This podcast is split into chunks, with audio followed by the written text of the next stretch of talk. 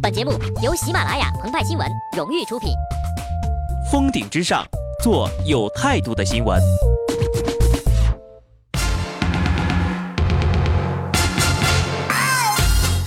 本文章转自澎湃新闻澎湃联播，听众朋友们，大家好，我是极致的小布。世界是你们的，也是我们的，但是归根结底是你们的。你们青年人朝气蓬勃，正在兴旺时期，好像早晨八九点钟的太阳。作为八九点钟的太阳，青年人被社会赋予了很多期待，那是正常的，尤其是五四精神。是代表着诚实的、进步的、积极的、自由的、平等的、创造的、美的、善的、和平的、相爱互助的、劳动而愉快的、全社会幸福的统一体现。这句话呀，鹏鹏和派派一口气儿都读不下来，所以呢，就让我来了。再从这句名言中太阳升起的时间来看，那一觉睡到十点多钟起床的鹏鹏和派派，目前果然是和青年。半点关系都没有啊！根据全国年节及纪念日放假办法规定，在青年节五月四号当天，十四到二十八岁的青年都有半天的假期。为了这篇文章呀，鹏鹏和派派昨天还在为朋友们奋笔疾书呢。那啥，可不是人家无良领导压榨工作，主要是因为鹏鹏和派派还只有十三岁。过的是六一儿童节呀！少年学老成，青年扮稚嫩，中年装青春，不知不觉呀，已经成为了当代社会的三大潜规则。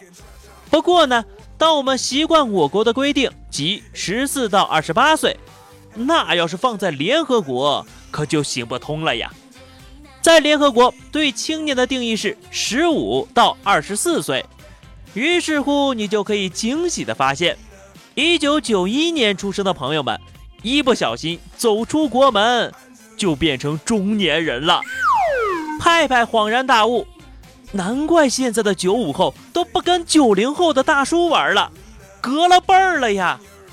鹏鹏也震惊了，我的天哪，想不到我们竟然是在中年扮稚嫩。就算现在九零后已经半截身子入了土，但是呢，也不需要过于伤心和难过。咱们国家政策好啊，各类奖项评选当中呀，硬生生的把咱们国内的青年的岁数一再扩张。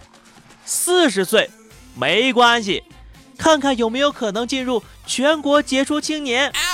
四十五岁也还行。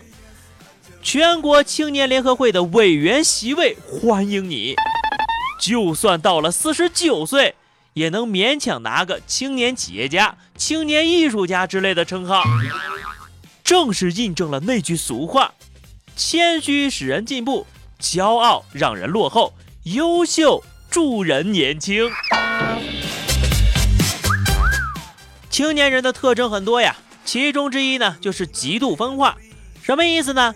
大概就是呢，即便一对恩爱的青年情侣，当男朋友想着怎么把五四青年节也过成情人节的时候，女朋友却忙着在微博上给李易峰庆祝生日。不过啊，网友说青年人还有另外一个特征，就是空有一腔热血，却又目标迷茫。五一假期只放三天，五月四号上班头一天就不干了，闹一闹。可结果呢？到现在还不是只有三天假期吗？鹏鹏和派派在领导的监督下，实在不敢苟同啊。其实呀，人并不是一个身心发展特别均衡的物种，实际岁数、脸还有心理，都有可能在各自不着调的路上越跑越远。作为见多识广的老司机，鹏鹏和派派呀，见过许多应该过青年节的人。长得像要过儿童节，心里却同那些过重阳节的没两样。当然了，相反的也有不少看脸像庆祝重阳节的人，实际上呀，心里面正在为儿童节准备礼物呢。派派最后呢，也要提醒大家一句：对的，我还听说有个男人。在婚前吹嘘自己跟过青年节的人没什么两样，婚后才发现，他或许只能过儿童节了。